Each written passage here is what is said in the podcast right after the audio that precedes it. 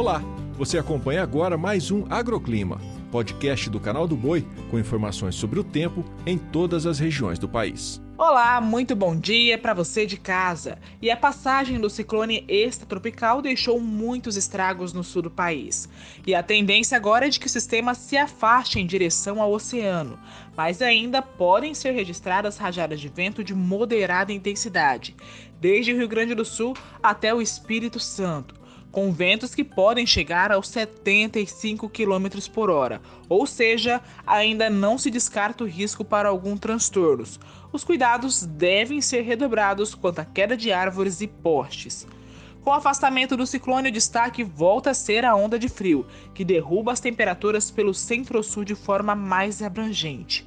Mas o frio intenso fica mesmo concentrado na região sul, com temperatura em torno de zero grau em Bom Jardim da Serra, em Santa Catarina.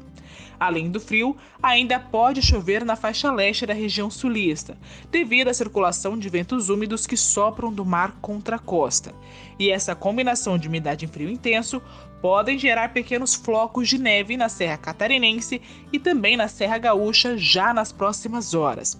Enquanto isso, o tempo firme se espalha pelo interior dos três estados da região sul, e a queda na temperatura pode gerar outro fenômeno que preocupa muitos produtores rurais: a geada, que pode atingir áreas produtoras de hortaliças, trigo e milho nesta sexta-feira. Já em partes do sudeste e do centro-oeste, a temperatura até cai com o avanço da massa de ar seco e frio, mas não há risco para geadas em áreas produtoras.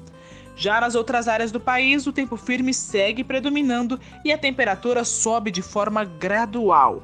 Entre norte e nordeste, chuvas muito rápidas e sem grandes acumulados podem ser registradas, ainda por conta da combinação entre calor e umidade. O agroclima pode ser acompanhado também na programação do Canal do Boi e em nosso portal, o sba1.com.